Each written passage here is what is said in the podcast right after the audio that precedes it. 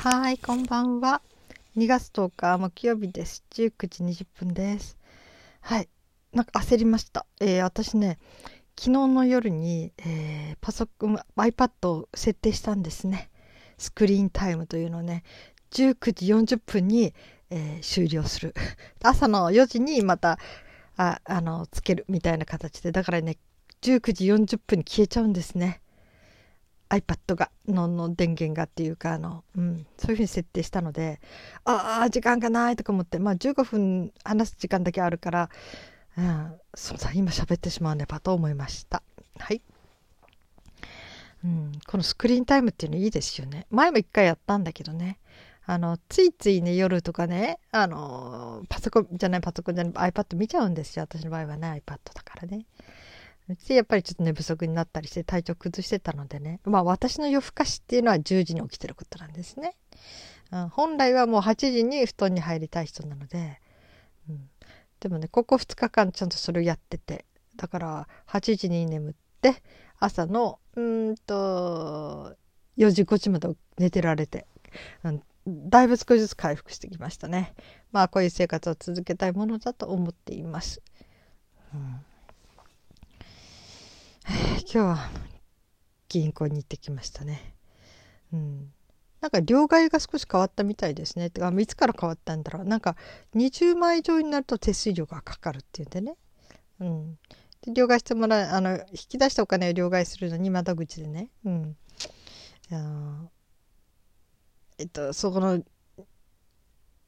両替機の機械でやると手数料あの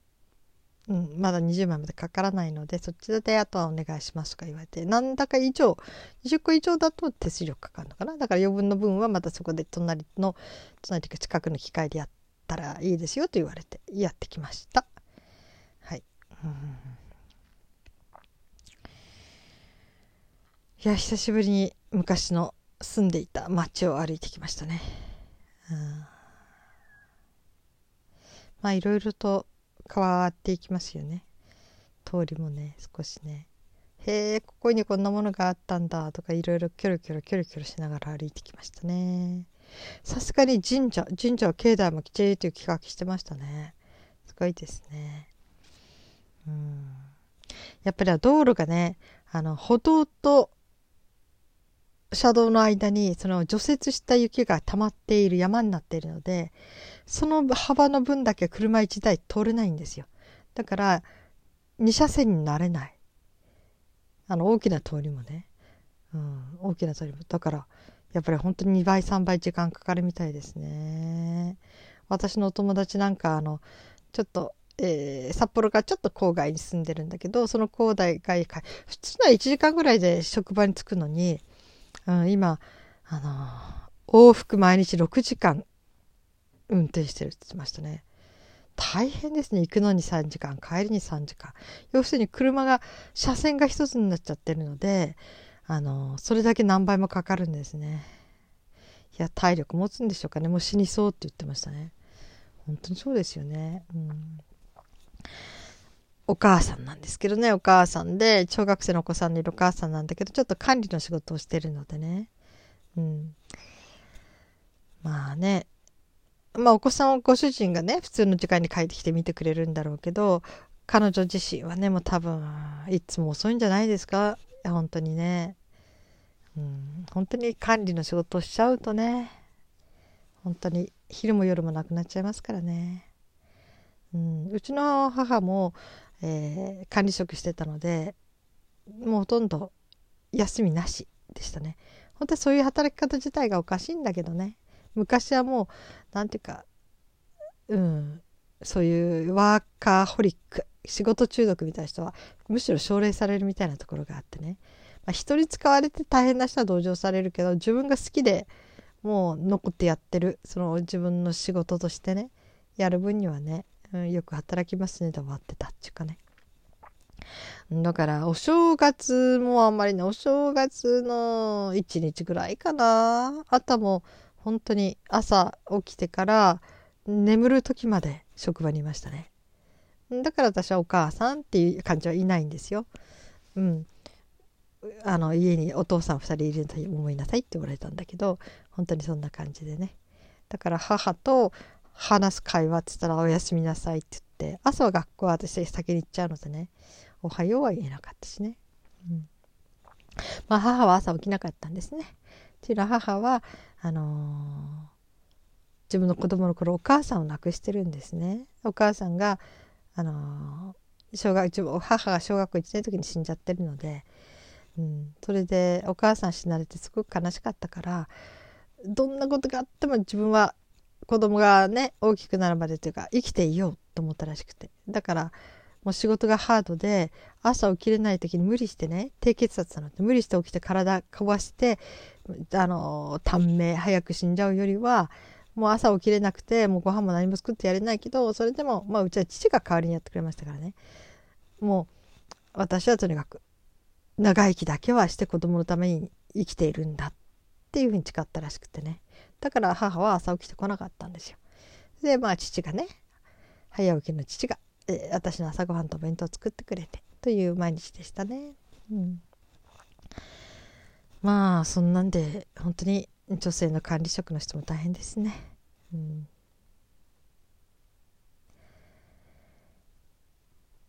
まあ、どっちが大変なのかね自分で選んで大変さを選んでるかそれかもうその仕事をねそれやらなきゃいつか辞めさせられるかもしれないとかもうどうしても誰かのねあの代わりにやんなきゃいけないとかそういうふうに人から頼まれて仕方なしにね過労になるのはこれ一番悲惨ですよね。うん本当に。まあとにかくで仕事は代わりがいるけどね自分の命の代わりはいないのでね皆さん自分の体を第一にしてくださいね。はい。うん。なんか今日ねタクシーにちょっと乗っていてあれですね。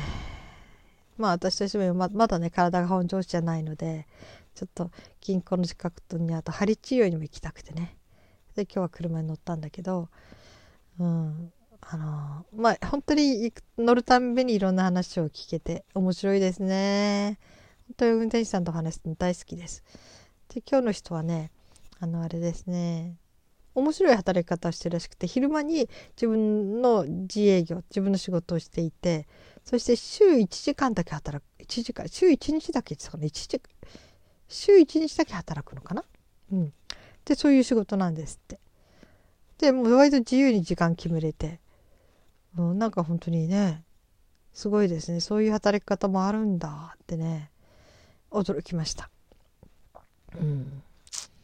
だから好きな時間っていうかな、うん、これから3日間例えばね祝日が続くって言ったら自分は自分の自営業の方は暇だからね。じゃあその3日間あの仕事させてもらおうかな。みたいな感じで割とも自由に決められるらしくて。いやすごく羨ましいなっていうかねそういう働き方ね。うん。不愛性って言ってましたけどね、うん、本当に、うん、そういう働き方があるのを知って。へえってタクシーの運転手様いろいろいるんだなってね、うん、思いましたね。はあ。今日はね久しぶりに外出て疲れましたね。本当に体力がなくて困ってしまいますが。うん、やっぱりね娘が言ったんですよ。ちょっと背中が張りすぎてるんじゃないのって。うん。それで低血糖になったりもしてんのかもしれないよって言われて。えー、って全然考えてもいなかったんだけど、うん、まあ娘は私の体をね毎日あの整体っていうかねそれをちょっと自分で勉強しながら私の体を触ってるのでよく知ってるみたいでね。お母さんの背中盛り上がってるってこうなんか張って腫れた感じになってるって言われてたんだけどで針治療の方にはねいつも前はもう1ヶ月に一度行ってたのに今回2ヶ月空いちゃったんですね。うん本当にびっくりしましたねびっくりしましたねってそんなに開けたつもりなかったんだけどねやっぱちょっと月1回は行かなきゃダメだなと思って、うん、思いました。でやっぱり先生のとこ行ってみたらその背中がやっぱりすごく張っていてあこれはちょっと息苦しいかもねって要するに背中張りすぎちゃって血流悪くなってるからまたこう硬くなっちゃってるんであまり大きな呼吸ができない、うん、だから私いつも夕方になって料理したらもう怖くなっちゃって息苦しくなって料理し終わった後にベッドに横になるっていうのがああこのせいだったのかもしれないねってことで。あいやそんなこともあるんだなと思ってね背中がねもう凝りすぎちゃって張りすぎちゃってて、うん、それで息苦しくなったりねまたやっぱり背中が張るってことは血液の循環が良くなくなるからそういう面でまあねあの血糖値になるかどうかっていうのは分かんないけどまあいろんなところにそういう支障がいくかとの可能性はあるでしょうねということでね。で治療してもらった後ちょっと一回ね途中でトイレに行ったんだけどもう背中の針が終わった後にねいやなんかねこう背中が楽になった途中にね息が深く吸えるの。なんかえー、息ってこんなに深く吸えるんだっていうねやっぱり本当に不思議なもんですね。うん、すごい深い息が深くちゃんとできました。ね背中が張ってたんですね。うん、また晴らしちゃダメなのできっとこれね最近あんまり書き込むものしてないから前はもう書き物でめまいしちゃってねうん原稿用紙にちょっとずつしか向かってなかったんだけどそれでも凝っちゃってだけど今回はもうね首も下にあまり向けれないのでねから首を曲げない多分歌なんですね。歌もねただ楽しく歌ってればいいんだけどちょっと自分ながりにゲームしちゃってるもんだから、うん、一応なんだえっ、ー、と D ランク DCBASSS3S っていうねなんか段階があって。でこの 3S っていうところに自分の歌を持っていく。そのところのまで持っていくっていうのを持っていける歌を、えー、4月9日の誕生日までに300曲に到達させるというのが私の、えー、ゲームなので、うん、200曲は去年の5月ぐらいだったかな、うん、そうやってやってんだけどやばいだからすごく真剣に歌っちゃうんですよ練習する時もね。うんもうほんとゲームの世界ですね。あの、えー、しゃくりとうんビブラートと拳これが全部この入れる場所に記号が出てくるのでそれにちゃんとピタッと当てはめて入れていくと点数上がっていくんですね。うん、でまあ大体それがある程度こうマスターできたらまあねえー、3S っていう。要するに、まあ、音程が合ってることは最低限度なんだけどね。その上にそういうテクニック